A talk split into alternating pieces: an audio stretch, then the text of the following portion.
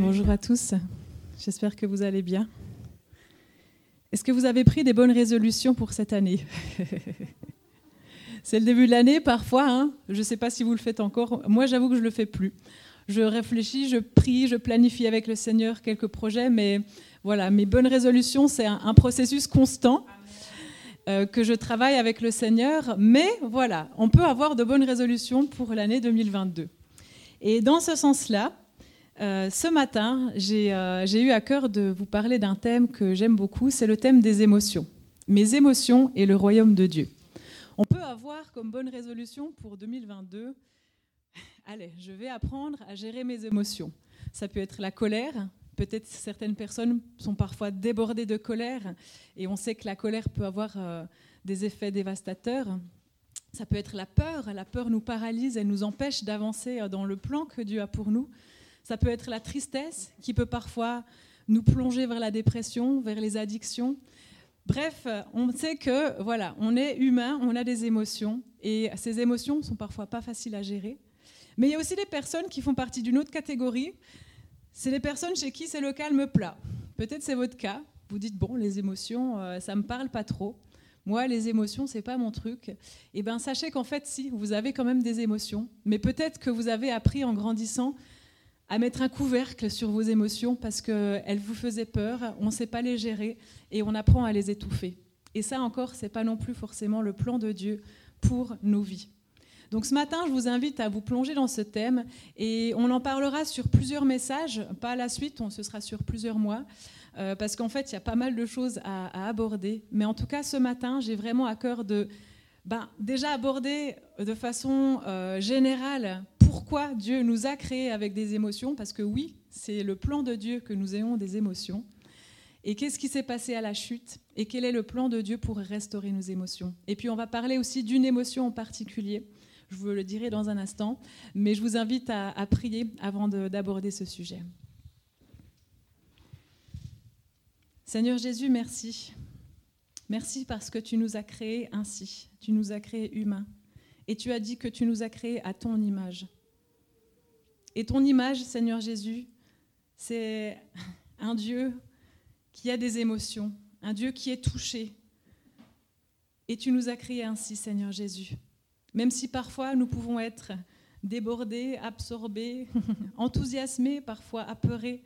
Seigneur, merci parce que nous sommes humains et tu veux nous rejoindre dans notre humanité. Tu as envoyé le Christ sur terre pour nous aider, pour nous comprendre, pour nous rejoindre là au milieu de ce que nous vivons. Alors nous te louons, Seigneur Jésus, nous te glorifions de ce que ce matin tu as des choses à nous dire, Seigneur, parce que tu nous veux entiers, tu nous veux restaurer, tu nous veux sanctifier pour avancer sur le chemin que tu as prévu pour nous. Alors parle-nous, Seigneur, nous voici, voici nos cœurs, Seigneur, nous nous ouvrons à ta parole, dans le nom de Jésus. Amen. Donc, comme je l'ai dit, c'était le plan de Dieu que nous ayons des émotions. Mais à quoi servent les émotions? C'est une bonne question. Hein? Les émotions. Émotion, ça vient du latin motio, qui veut dire mouvoir, se mouvoir, être en mouvement. Les émotions que Dieu nous a données, en fait, c'est comme des petits moteurs. Elles nous servent à avancer, à avancer dans une direction. Si on n'a pas d'émotion, c'est le calme plat, on est statique. Mais Dieu nous a donné des émotions pour un but. La peur, par exemple, elle nous permet d'éviter le danger. Si vous êtes euh, au bord, d'un ravin, vous aurez peur et donc vous allez vous éloigner pour éviter de tomber. La colère, la colère, elle est là pour nous faire réagir face à l'injustice. La honte, la honte, elle nous rappelle que on n'est pas forcément à la hauteur de ce que le plan de Dieu avait pour nos vies et elle nous permet de nous ramener vers Dieu pour lui demander de nous renouveler, de nous sanctifier. La joie, la joie, elle nous permet d'être dans la réjouissance, de louer Dieu, etc. Bref, autant d'émotions qui font que voilà, nous sommes humains et que Dieu avait un plan pour cela. Et bien entendu, le Seigneur sait aussi que les émotions dans la vie euh, dans laquelle on vit, dans, dans, la société dans laquelle on vit, dans ce monde déchu, elles ne sont pas toujours faciles à gérer. Mais Jésus a dit, L'Esprit du Seigneur de l'Éternel est sur moi, parce que l'Éternel m'a consacré par onction pour annoncer de bonnes nouvelles aux pauvres. Il m'a envoyé pour guérir ceux qui ont le cœur brisé, pour proclamer aux déportés la liberté et aux prisonniers la délivrance. Il y a donc de l'espoir. Jésus est venu justement pour nous restaurer, pour nous délivrer si nous nous sommes parfois emprisonnés dans certaines émotions. Et comme je l'ai dit, ces émotions, elles sont des moteurs. Et on voit que même Jésus, vous vous rendez compte, même Jésus, il avait des émotions. Est-ce que vous vous souvenez certains exemples dans la Bible où Jésus a, a ressenti des émotions? Jésus a été ému de compassion, par exemple. Et cette compassion, elle l'a poussé dans une direction. Elle l'a poussé à agir, elle l'a poussé à, guérir. À guérir, par exemple, un lépreux dans, Marc 1, 41, c'est cet exemple-là. Jésus a été en colère, vous vous rendez compte Parfois dans les milieux chrétiens, on dit Oh là là, c'est pas bien d'être en colère. Jésus était en colère quand il est allé au temple et qu'il a vu qu'il y avait des tables avec des gens qui profitaient de la présence de Dieu et du temple pour faire de l'argent. Il a renversé les tables. On a de la peine à s'imaginer Jésus en colère. Mais oui, Jésus est en colère face au péché, face à l'injustice. Jésus aussi a été triste. Il a pleuré lorsque son ami Lazare est décédé. Et cette tristesse l'a poussé à agir, à ressusciter son ami. Jésus a été pris d'angoisse avant sa mort dans le jardin de Gethsemane. Mais cette angoisse ne l'a pas paralysé, elle ne l'a pas empêché d'avancer dans le plan que Dieu avait pour lui. Au contraire, elle l'a poussé à prier. Il s'est mis à genoux et il a invoqué le Père. Il a dit, Père, je suis dans l'angoisse, mais aide-moi à accomplir ta volonté. Donc les émotions, on voit qu'elles étaient riches dans la vie de Jésus, mais qu'elles ne l'ont pas emprisonné, elles ne l'ont pas bloqué, mais l'ont toujours poussé dans la direction que Dieu avait pour sa vie.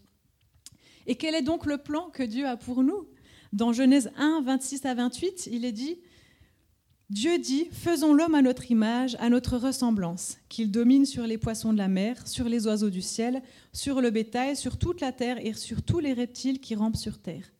Dieu créa l'homme à son image, il le créa à l'image de Dieu. Il créa l'homme et la femme.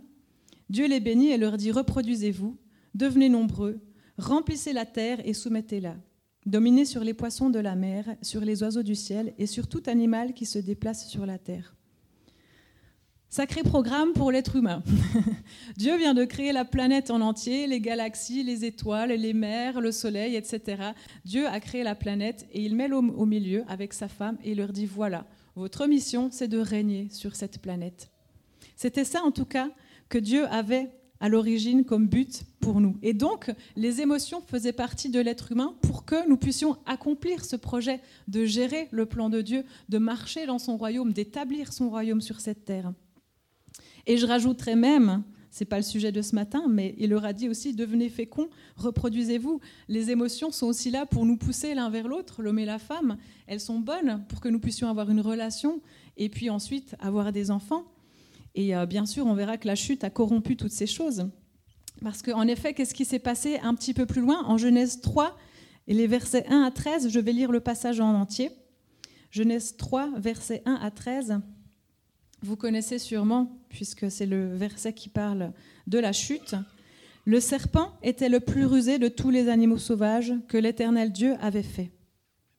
Il dit à la femme, Dieu a-t-il vraiment dit, vous ne mangerez aucun des fruits des herbes du jardin? La femme répondit au serpent, nous mangeons du fruit des arbres du jardin. Cependant, en ce qui concerne le fruit de l'arbre qui est au milieu du jardin, Dieu a dit, vous n'en mangerez pas, vous n'y toucherez pas, sinon vous mourrez. Le serpent dit alors à la femme, vous ne mourrez absolument pas. Mais Dieu sait que le jour où vous en mangerez, vos yeux s'ouvriront et vous serez comme Dieu, vous connaîtrez le bien et le mal. La femme vit que l'arbre était porteur de fruits bons à manger, agréables à regarder et précieux pour ouvrir l'intelligence. Elle prit de son fruit et en mangea. Elle en donna aussi à son mari qui était avec elle, et il en mangea. Leurs yeux à tous les deux s'ouvrirent, et ils prirent conscience qu'ils étaient nus. Ils attachèrent des feuilles de figuier ensemble et s'en firent des ceintures. Quand ils entendirent la voix de l'Éternel Dieu en train de parcourir le jardin vers le soir, l'homme et sa femme se cachèrent loin de l'Éternel Dieu, au milieu des arbres. Cependant, l'Éternel Dieu appela l'homme et lui dit, Où es-tu? Il répondit, J'ai entendu ta voix, ta voix dans le jardin et j'ai eu peur parce que j'étais nu. Alors je me suis caché. L'Éternel Dieu dit, Qui t'a révélé que tu étais nu? Est-ce que tu as mangé du fruit de l'arbre dont je t'avais interdit de manger? L'homme répondit, C'est la femme que tu as mise à mes côtés qui m'a donné de ce fruit et j'en ai mangé. Bien sûr. L'Éternel Dieu dit à la femme, Pourquoi as-tu fait cela? La femme répondit, Le serpent m'a trompé et j'en ai mangé. Cette histoire est bien connue et on voit ici que bien sûr c'est le moment où le péché entre dans le monde. Je ne vais pas euh, m'attarder sur les détails de comment euh, le serpent a, rusé entre Ève et puis Adam. Mais ce qui est intéressant, c'est qu'on voit que c'est le début de la catastrophe. Parce que le péché a entraîné un dysfonctionnement dans les émotions d'Adam et d'Ève. On le voit très bien. Ils ont pris conscience qu'ils étaient nus et ils ont fait, ils ont fait des, des vêtements de feuilles de figuier. Ils se sont cachés. Ils avaient honte. La honte est née à ce moment-là. Avant, il n'y avait pas de honte. Il est dit, Adam et Ève étaient ensemble, ils étaient nus, ils n'avaient pas de honte. Ils avaient une relation ouverte avec Dieu, il n'y avait pas de honte. Mais la honte est entrée avec le péché.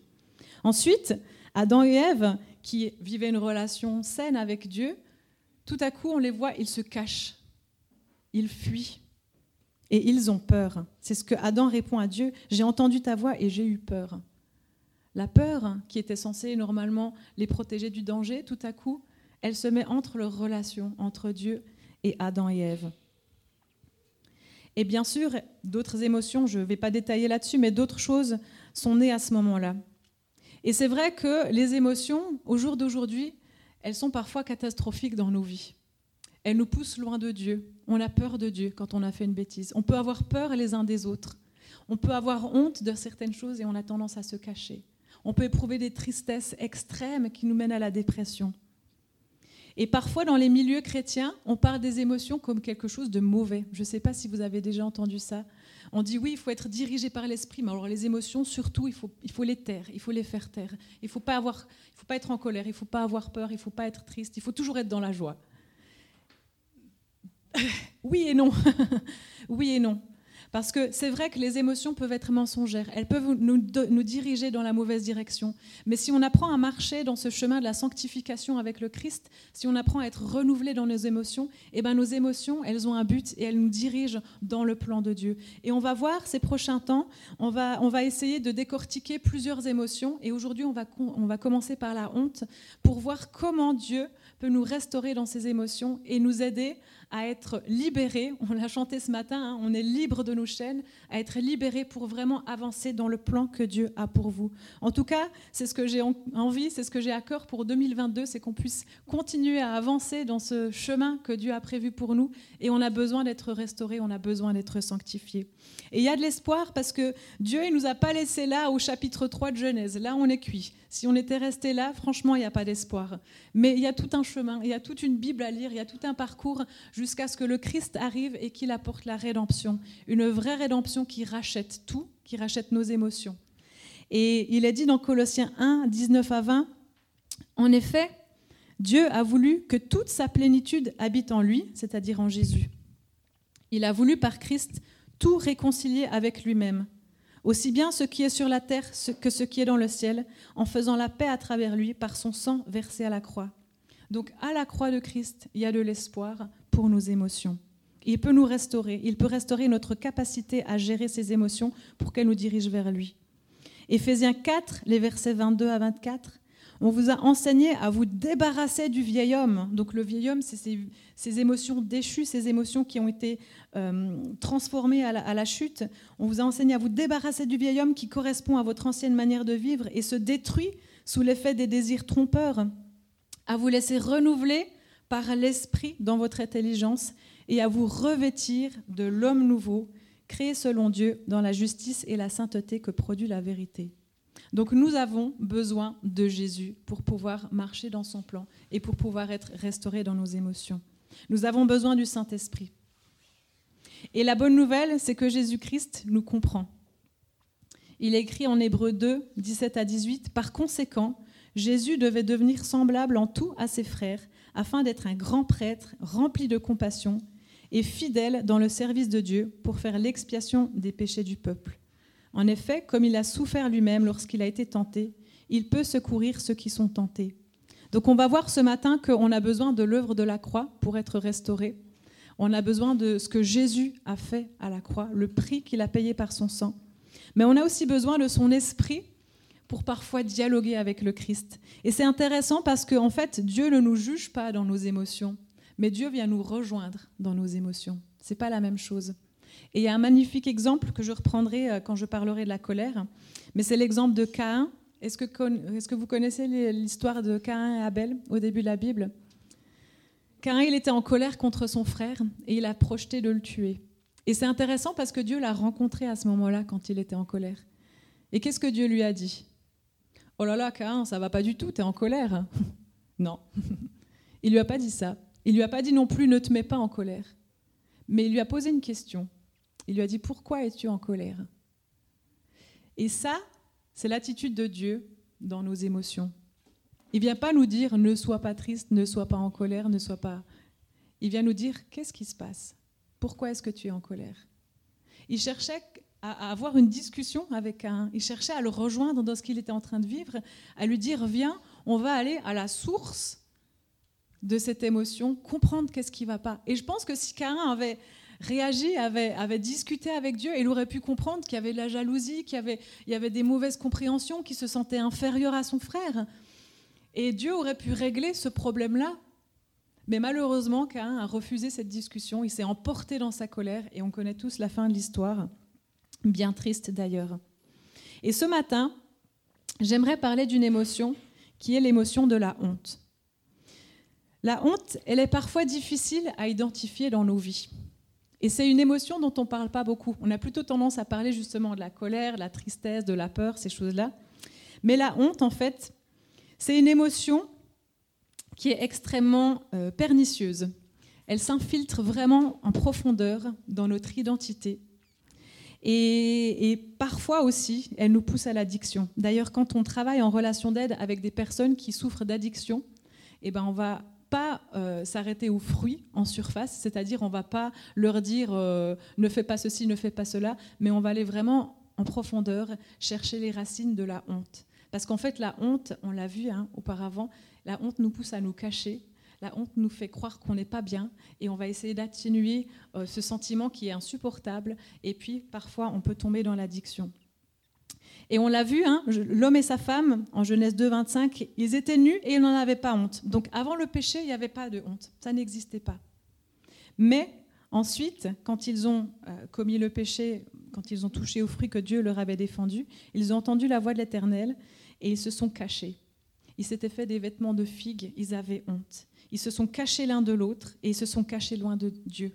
Et en fait, ce sentiment de la honte fait qu'on va mettre de la distance avec Dieu et on va mettre de la distance les uns avec les autres. La honte, elle pourrit les relations avec Dieu et les uns avec les autres.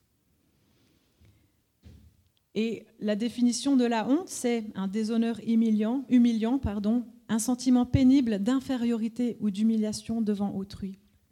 La honte, en fait, Parfois, on a de la peine à l'identifier, mais réellement, c'est ce que l'on ressent lorsqu'on ne se sent pas à la hauteur, lorsqu'on a un idéal et qu'on n'a réussi à pas l'atteindre, ou lorsque quelqu'un nous rabaisse, lorsque quelqu'un nous humilie.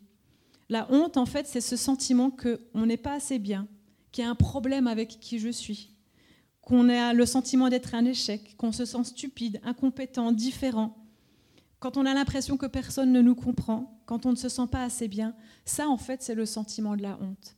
Il n'est pas facile à identifier. Hein. Mais par, exemple, dans certaines situations, lorsqu'on se compare à quelqu'un et qu'on réalise qu'on ne fait pas aussi bien que l'autre, on peut se comparer à un collègue, on peut se comparer à une autre maman, on peut se comparer euh, à un chanteur, à un sportif, et on se dit Waouh, lui, il est vraiment bien. Oh ben moi, franchement, euh, je ne suis pas du tout à la hauteur. Là, on peut ressentir de la honte. On ressent la honte aussi quand on fait une bêtise, euh, quand, on est en public et qu'on fait quelque chose de... Bah, on, trébuche, etc., on se sent honteux. Si vous partagez une idée, un projet à quelqu'un et qu'on se moque de vous, ou que vous portez un nouveau vêtement et qu'on se moque de vous, on vous fait un commentaire négatif, etc., etc., etc. Il y a beaucoup d'exemples qu'on pourrait prendre. Mais ce sentiment-là, il est né en fait lorsque le péché est arrivé, parce que Adam et Ève n'étaient plus à la hauteur par rapport à ce que Dieu avait prévu pour eux. Dieu avait un plan pour Adam et Ève qui était de régner sur terre, d'être des êtres glorieux en fait. À l'origine, on est censé être des êtres glorieux, avec toute la gloire de Dieu, avec toute euh, l'autorité que Dieu nous a donnée. Et en fait, on peut ressentir de la honte au jour d'aujourd'hui parce qu'on n'est plus à la hauteur. À cause du péché, ben, on est redescendu dans l'échelle. On s'est cassé la figure. Et ça, ça provoque de la honte. Et c'est extrêmement difficile à vivre. Et forcément, on va avoir un changement dans notre identité. Adam et Ève, ils ont pris conscience qu'ils n'étaient pas à la hauteur. Et on peut se poser la question aujourd'hui, sur quoi est-ce que je vais fonder mon identité? Sur quoi est-ce que je vais fonder ma valeur? Parce que le problème, c'est qu'en réponse à la honte, on va faire comme Adam et Ève. Qu'est-ce qu'ils ont fait, Adam et Ève, quand ils ont péché? Dieu est arrivé, ils ont réalisé qu'ils ils étaient nus. Ils se sont fait des, des vêtements en figues, en feuilles de figuier. Alors, je ne sais pas si vous avez déjà vu des figuiers. Heureusement, les feuilles, elles sont assez grosses. Il y a de quoi se cacher. Mais c'était terrible parce qu'en fait, cette honte les a vraiment poussés à, mettre de la distance les uns avec les autres. Et ce qu'on fait généralement quand on a honte, eh ben, c'est qu'on ne se sent pas assez bien. Alors nous aussi, on va trouver toutes sortes de façons de cacher notre honte. On va aussi se construire des vêtements en feuilles de figuier. Alors pas de façon euh, littérale, bien entendu, mais on va, on va apprendre à mettre des murs devant nous. On va apprendre à se cacher, à se dissimuler, à, se faire passer pour quelqu'un de bien. Et, ça peut être de plein de façons différentes. Hein. Si on est doué dans quelque chose, eh ben, on va essayer d'exceller. Exceller dans un sport, exceller dans un travail, exceller dans la musique, exceller dans quelque chose. Parce que du coup, on peut briller devant les autres. Et ben, on a l'impression d'être quelqu'un. Et ça ne nous renvoie pas à notre sentiment de honte, où on a l'impression qu'on est personne, qu'on est ridicule, qu'on n'est rien du tout. Ça peut être aussi, si on a tendance à être gentil, à être bon, eh ben on, va, on va exceller aussi là-dedans. On est extrêmement gentil, on se donne aux autres, on ne sait plus dire non, etc. Et ça aussi, c'est un problème parce que à, force d'être dans l'excès, eh ben on s'oublie soi-même. Et c'est aussi une façon de briller devant les autres. Oh là là, mais qu'est-ce qu'il est gentil ou qu'est-ce qu'elle est gentille Je ne dis pas qu'il ne faut pas être gentil, bien entendu, mais il faut que ce soit de façon saine. Il ne faut pas que ce soit une façon ben, d'être de se construire, de se construire ses habits de figue pour essayer de cacher notre honte. Et la seule façon de travailler à cette honte et de recevoir la guérison en profondeur, eh c'est d'aller à la croix. C'est de recevoir l'œuvre de rédemption que le Christ a fait pour nous. On peut se débarrasser de cette honte et c'est un cheminement qui va se faire petit à petit. C'est pas quelque chose qui se fait d'instantané. Bien sûr, quand on vient à Christ, il y a une libération, il y a quelque chose qui se, qui se crée à ce moment-là. Dieu nous libère de nos chaînes. Mais ensuite, petit à petit, il faut continuer à travailler sur l'œuvre de cette sanctification et identifier les racines de honte dans nos vies. Il n'y a pas de recette miracle.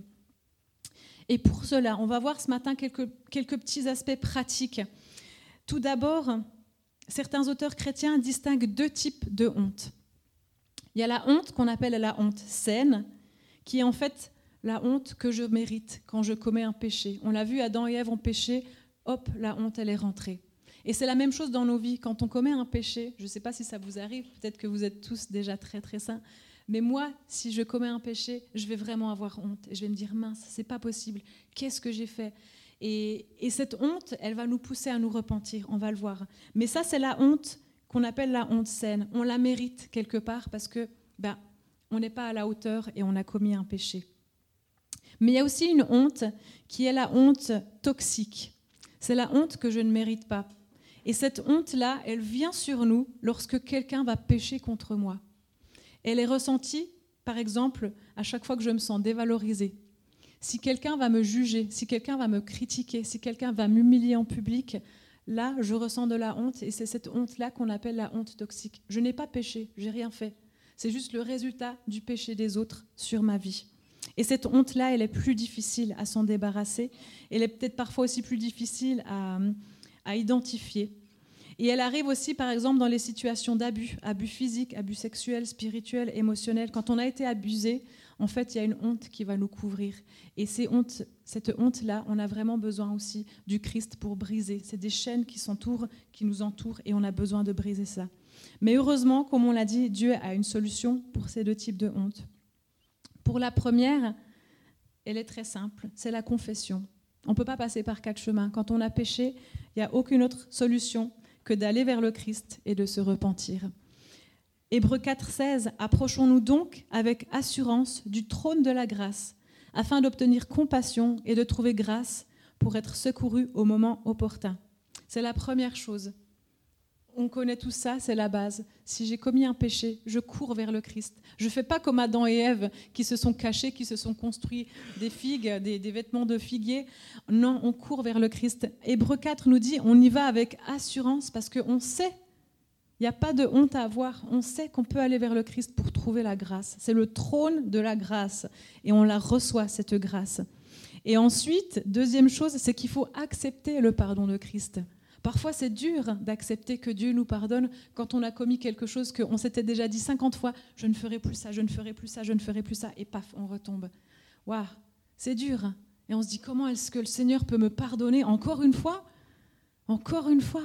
Eh bien oui, parce que la grâce de Dieu, elle s'étend, elle s'étend, elle s'étend. Bien sûr, il ne nous encourage pas dans le péché, mais quand on y tombe, eh ben le Seigneur nous dit c'est pas grave, relève-toi. C'est pas grave de tomber. Ce qui est grave, c'est de rester par terre. Parce que le Christ nous a donné déjà toute la capacité, toute sa grâce. Sa grâce, elle est suffisante pour se relever et pour revenir vers lui. Et mes amis, la grâce de Dieu, elle est abondante, elle est surabondante. La parole dit que là où le péché a abondé, la grâce a surabondé. Il y a assez de grâce pour nous, pour nous toucher et pour nous libérer de chacun de nos péchés. Et c'est l'œuvre que le Christ a accomplie à la croix. Vous savez, à la croix, il y a un échange qui se fait. Vous savez comment le Christ est mort? En fait, le Christ a subi la plus grande honte que l'humanité ne puisse jamais connaître. Il est écrit en, en Ésaïe 53, je vais prendre le verset 3, méprisé, abandonné des hommes, homme de douleur et habitué à la souffrance, semblable à celui dont on détourne le visage. Nous l'avons dédaigné, nous n'avons fait de lui aucun cas. Ça, c'est la honte. Jésus-Christ, il était glorieux auprès du Père, il est venu sur terre, il a revêtu notre condition d'être humain, il s'est fait jeter, il s'est fait humilier, il y a des soldats qui lui ont craché au visage, il s'est fait battre, il s'est fait pendre à une croix. À l'époque, c'était la, pire, la pire mort. C'était une vraie honte parce qu'on était exposé aux yeux de tous. Les gens passaient et lui crachaient dessus. Quelle honte le Christ, notre Dieu, a vécu. Mais vous savez pourquoi il a vécu cette honte-là? Pourquoi il a été capable de supporter ça? Au verset 4, il est dit Cependant, ce sont nos souffrances qu'il a portées c'est de nos douleurs qu'il s'est chargé, et nous l'avons considéré comme puni, frappé de Dieu et humilié. Mais il était blessé pour nos péchés, brisé pour nos iniquités. Le châtiment qui nous donne la paix est tombé sur lui, et c'est par ses meurtrissures que nous sommes guéris. Waouh Il n'y a plus de honte dans nos vies. Il devrait y avoir zéro honte. Parce qu'en fait, le Christ a tout pris sur la croix. C'est lui qui s'en charge. C'est lui qui se charge de tout. Et il a tout pris sur lui. Pourquoi? Parce qu'il nous aime. C'est par amour pour nous qu'il s'est dépouillé. Il s'est dépouillé de sa gloire. Il a tout donné ce qu'il avait pour revêtir même cette honte. Il l'a portée pour lui et il l'a crucifié. La honte n'existe plus parce qu'elle est sur la croix. Et quand on commet un péché, on devrait courir vers le Christ, courir vers le trône de grâce parce que justement, le Christ nous enlève. C'est comme un vêtement qu'il enlève. Il soulève cette honte et à la place, il nous met des habits glorieux. Et d'ailleurs, le contraire de être honteux, c'est être honoré. Le Christ nous honore, il nous revêt avec des vêtements de lumière, des vêtements blancs. Et c'est ça que l'on doit ressentir plutôt que d'avoir la honte et de se cacher, plutôt que de rester dans les ténèbres.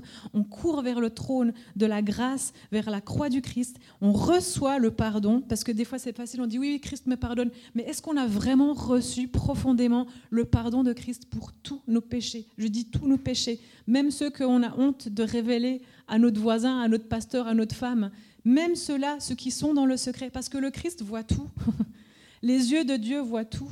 Et dans le jardin d'Éden, bah, Dieu voyait, même si Adam et Ève, ils ont cru qu'ils pouvaient se cacher un instant, ils étaient là dans les ténèbres, ils se disaient, c'est bon, Dieu nous voit plus, Dieu nous voit plus.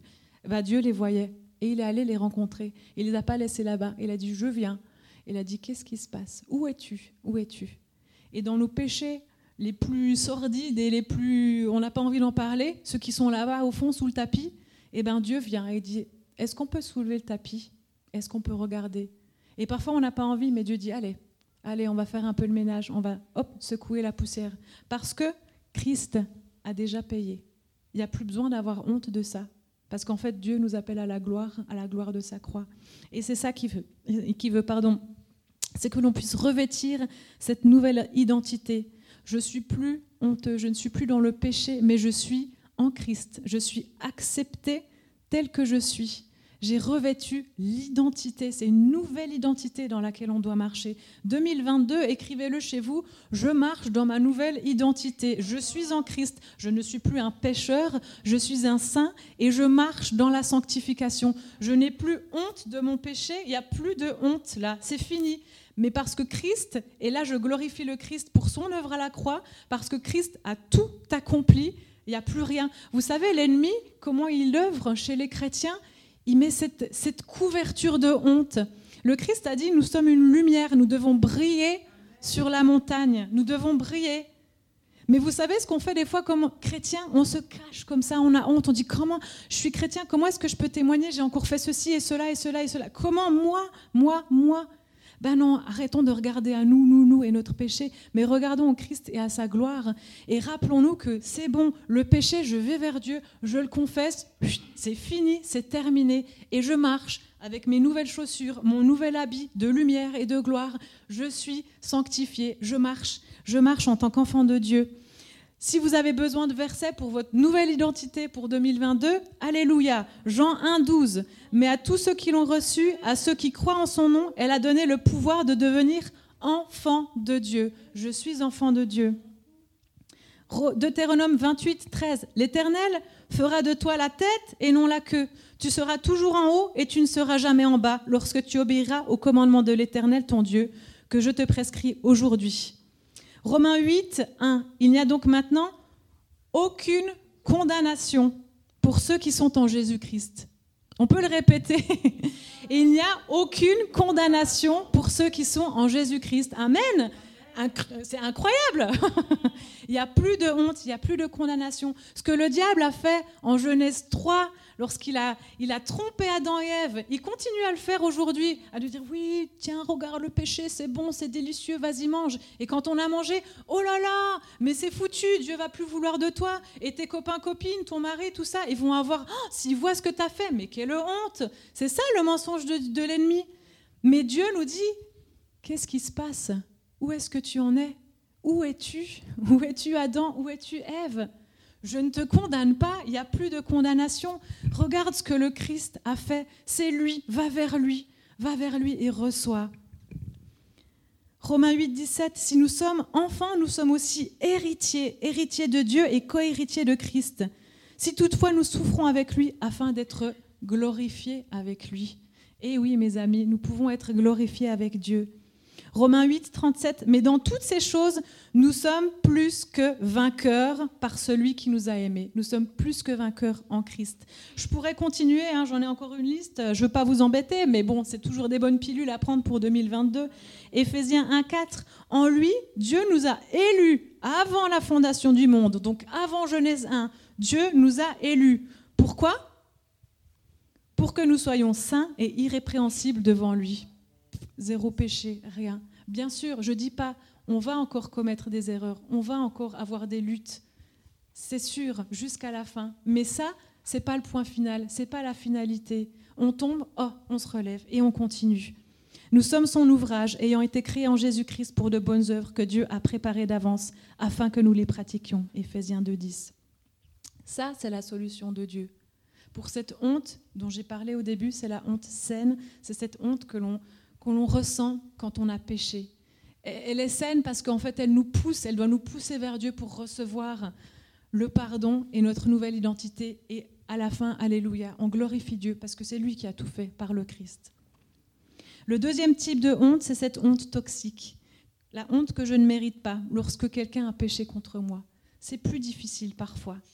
Elle est ressentie dans nos vies quand on est dévalorisé, quand on n'atteint pas les standards qu'on s'est fixés ou que d'autres ont fixés pour nous par exemple des parents qui nous voyaient là-haut et en fait nous on a choisi une autre direction et on a la honte à chaque fois qu'on en discute, ou quand quelqu'un a abusé de nous, quand quelqu'un nous a ridiculisé, quand quelqu'un nous a abandonnés, on se sent honteux parce qu'en fait on croit qu'on n'est pas assez bien. Et l'ennemi joue là-dessus aussi. Il va essayer de nous envoyer des mensonges, de nous envoyer des petits signaux pour nous dire regarde, regarde, en fait, t'es pas assez bien. Regarde, lui, il fait mieux que toi. Regarde, elle, elle est plus jolie que toi. Elle, oh là là, t'as vu ça, c'est la classe. Toi, t'en es pas là. Et ça, ça produit de la honte dans nos vies. Et les mensonges que certaines personnes peuvent aussi euh, proclamés sur nos vies vont aussi nous couvrir de cette honte. Mais ça ne s'arrête pas là. Que faire pour cette honte-là, cette honte qui est toxique? La première chose, c'est d'arriver à identifier les situations où nous avons éprouvé de la honte. Parfois, ça veut dire qu'il faut revenir un peu en arrière sur ce qu'on a vécu dans l'enfance, dans l'adolescence. Prenez le temps de demander à Dieu et dire Seigneur, pourquoi est-ce que je me sens honteux dans telle et telle situation? Ou Seigneur, montre-moi, identifie dans mon enfance, dans mon adolescence, ou même récemment, quelles sont les situations où j'ai subi la honte à cause du péché des autres? À cause du péché que ceux qui ont péché contre moi ont fait. Et ça peut arriver, ben oui, ça peut arriver, parce qu'en fait, personne n'est parfait. Et ça peut même parfois être nos plus proches, notre famille, nos conjoints, nos parents. Et oui, personne n'est parfait. Et on peut subir cela. Mais la bonne, la bonne nouvelle, c'est que Christ ne veut pas qu'on s'arrête là. Christ est notre grand prêtre. On l'a lu au début dans Hébreu 2. Christ est le grand prêtre qui est venu et qui a compassion. Il a souffert tout ce qu'on a souffert pour qu'il puisse nous comprendre dans nos situations. Et la première chose, je lis, c'est identifier ces situations.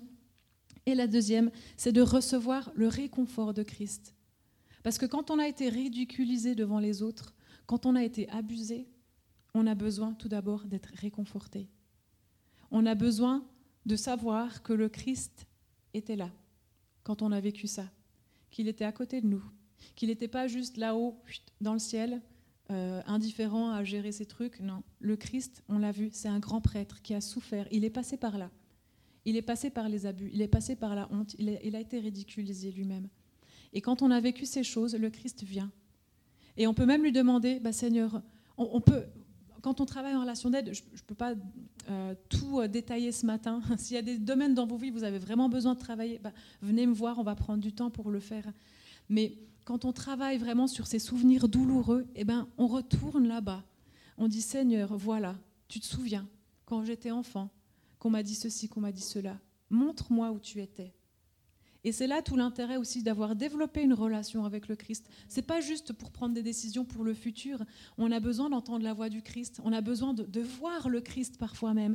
Parfois, on voit Jésus, on le voit où il était à côté de nous et il était là. Il prenait notre honte avec nous, sur nous.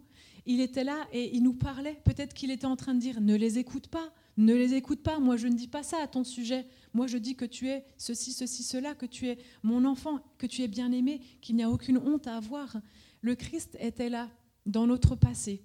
Il était, il est et il sera. Le Christ, il est omniprésent, il est omniscient, il est partout, il est avec nous tout le temps.